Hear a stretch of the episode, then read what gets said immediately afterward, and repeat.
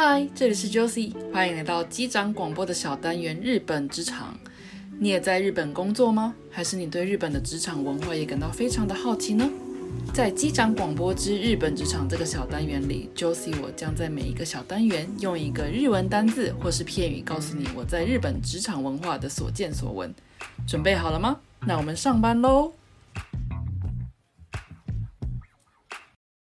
嗨，欢迎来到今天的日本职场。今天的日本职场要跟大家聊什么呢？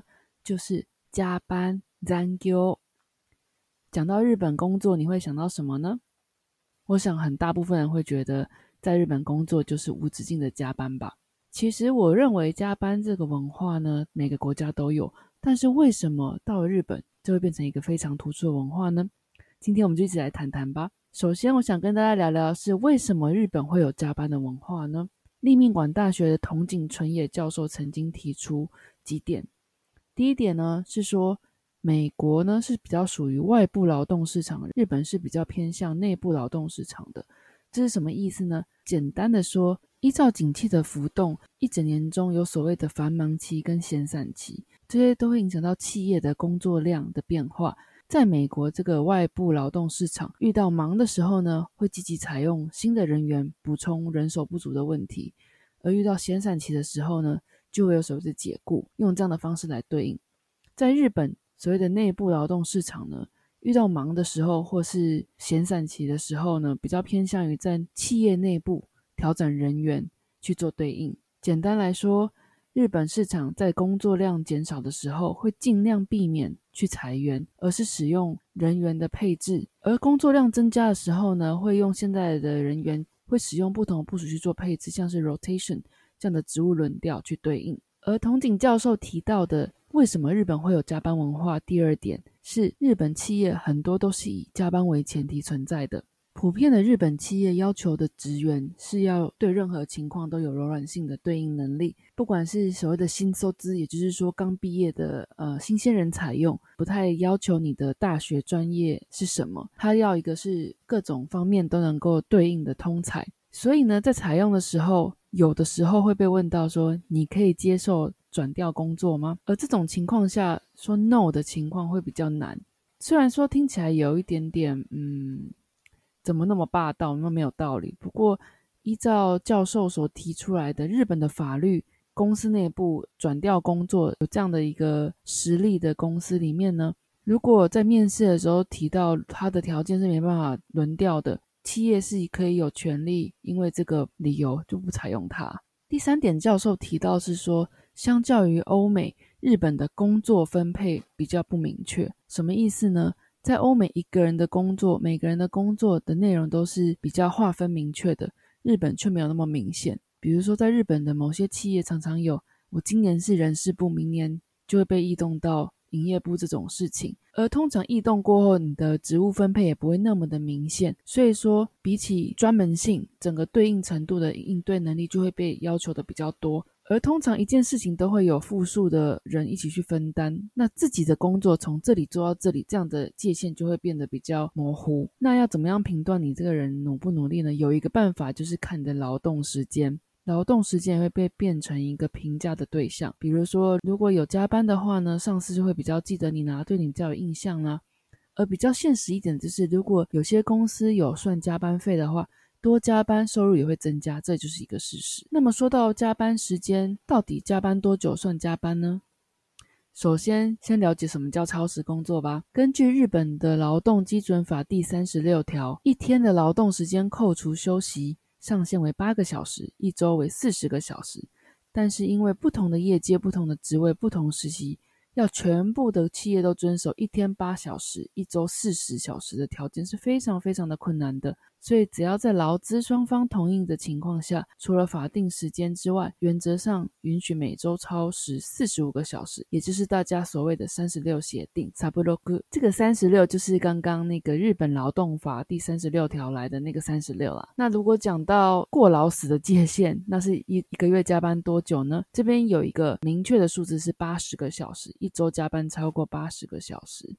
厚生劳动省曾经提出，上班时间以外与假日加班的时间，如果一个月超过四十五个小时，健康风险曲线就会慢慢上升。一个月超过一百个小时加班，或是连续两到六个月加班超过八十个小时的话，就会明显提升脑与心脏疾病的风险。也就是为什么厚生劳动省，也就是为什么厚生劳动省提出了一个月加班不能超过八十个小时这个界限了。那如果说到那么多坏处，那为什么加班还是那么多日本人想要做呢？从受护的角度者来看，加班的原因有以下：第一个就是刚刚提到的工作量实在太多，人手不足啦；还有第二个就是所谓的职务管理不足，很多管理职呢不太明白自己的部下都在做什么，还有他们的业务量，以至于常常会有。同一组里面每个人的业务分配量不均，而导致部分人员需要加班这种事情。第三点，工作的繁忙期与闲散期的差异过大，以至于忙的时候很容易有超时的现象。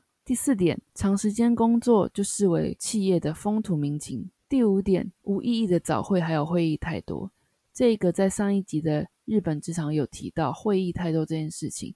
确实很容易影响到需要工作量的时间被减少，而以至于需要晚上再继续加班。第六点，单纯的想赚加班费，有些公司呢是把加班费一开始算进你的基本薪资，有些公司是加班多少再算多少给你。我有个朋友曾经告诉我，他如果有加班跟没加班的话，一个月的薪资大概会差八万日币这么多。第七点。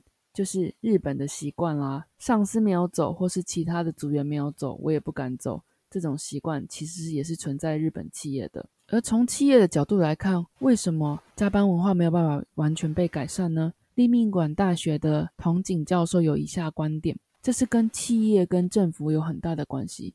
他提到，像在欧洲，劳动法的上限时间是很被严格管制的，在日本就没有这种现象。而相对于政府的补助呢，欧洲比日本多了很多很多的帮助，不论是在失业补助上，或者是说失业之后政府实质提供的，比如说你的生涯规划这些的，都是比较相对于日本完善的。他这边举一个例子，就是像在丹麦。如果你失业的话，政府会马上介入，问那个失业的人说：“那你下一份工作打算做什么？”给这个失业的人呢一些比较实质上的意见跟建议，让他比较容易找到下一份工作。另外就是日本这边劳动的市场呢，相对来说比较安定。教授提出，在日本如果转职的话，收入会减少，这个事情是有可能的。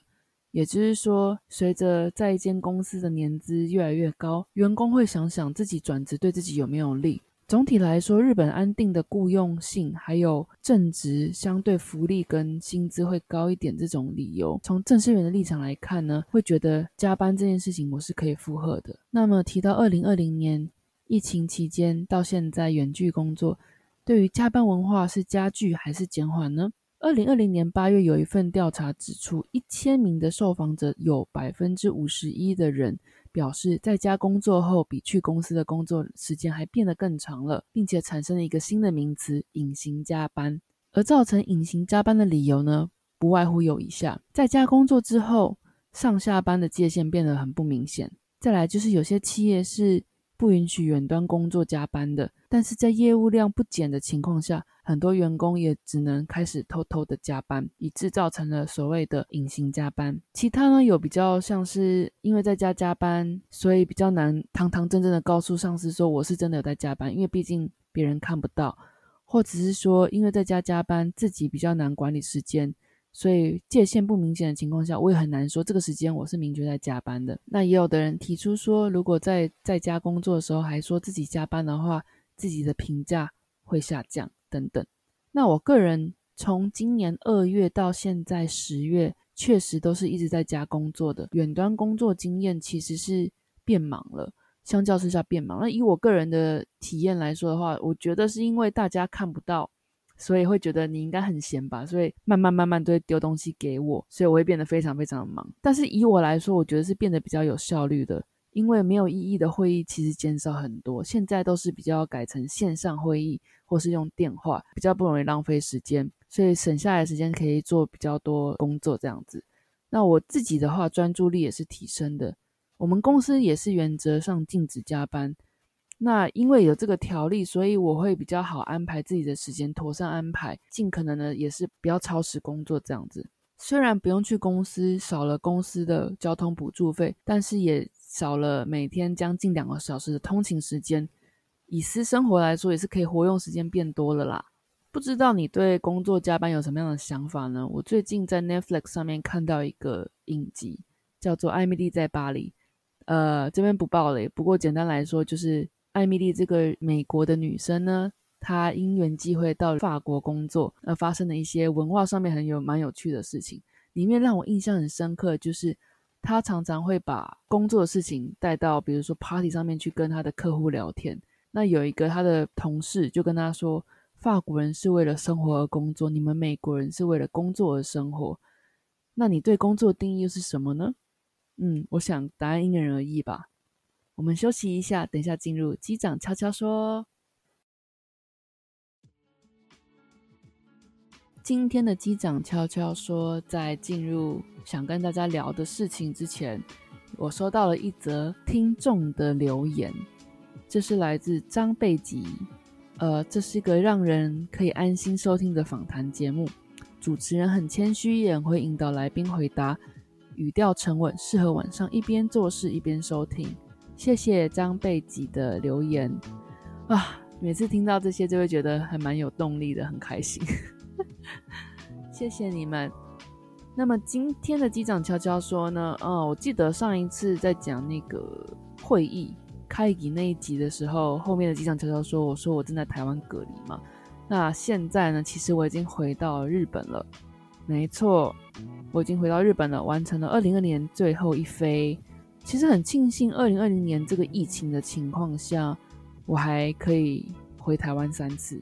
嗯，这次回去呢，见了一些 podcaster，还有因为 podcast 而结识的创作者，真的非常的开心。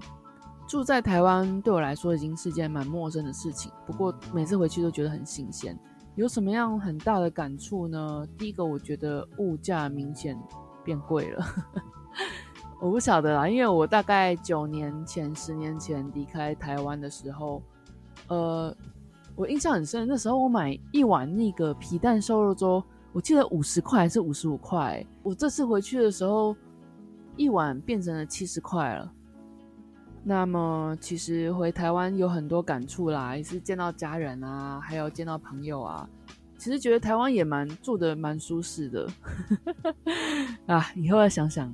长期来说要住哪里好了？我觉得这种事情慢慢想，有时候要搬回台湾也是一个一时的冲动，就看那时候冲动怎么什么时候来。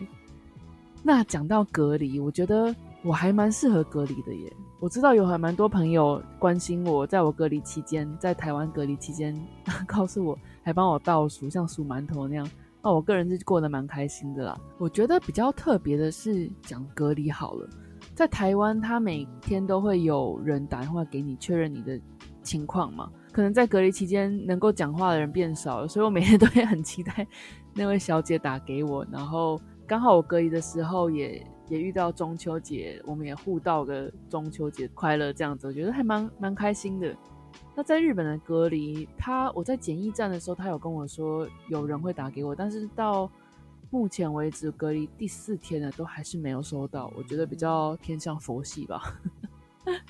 那说到从台湾要回日本的检疫，在台湾是那个核酸检验嘛，就是用一个很长的棉花棒戳进你的鼻孔里面深处去弄，去捞一点的黏膜出来。哎，这个我觉得我个人认为我是个很蛮能能够忍受痛这个感觉的人，但是我做检查的时候确实。就是也还 真的蛮痛的，觉得脑浆都被抽出来了，甚至于就是就是做完这个检查的隔天早上起来鼻子还有点过敏，不过值得啦，回去一趟台湾这点 OK 的啦。那在日本的话呢，他是要求，即便你是有台湾的阴性的检查，还有写了日本政府要求的那个表格之外，到了日本的机场，他也要求你做唾液的检查，这边就比较。好玩了，你要吐口水到一个容器里面，然后我是还好了，有些人好像分泌那个唾液好像比较困难，他就会在那个一个像像投票亭那样一个小亭子里面，一个人就进去一格，那它上面就有贴酸梅的照片，你看到那些酸梅就会觉得可能是望梅止渴吧，就会就会开始分泌一些口水这样子。我觉得这边真的蛮好玩的，嗯啊，十月真的对我来说非常的非常的有意义。反正现在已经在日本安定好了，没想到日本现在已经入入秋的感觉，还蛮冷的，大概十一十二度。在日本的大家保暖保暖，在台湾的大家有见到的真的是很开心，没有时间见到的不用担心。疫情过去之后，我还选时间回台湾，到时候大家再见。但是无论如何呢，二零二零年大家还是要保重哦，唉，就一起撑过这个疫情吧。那我们下次再见，拜拜。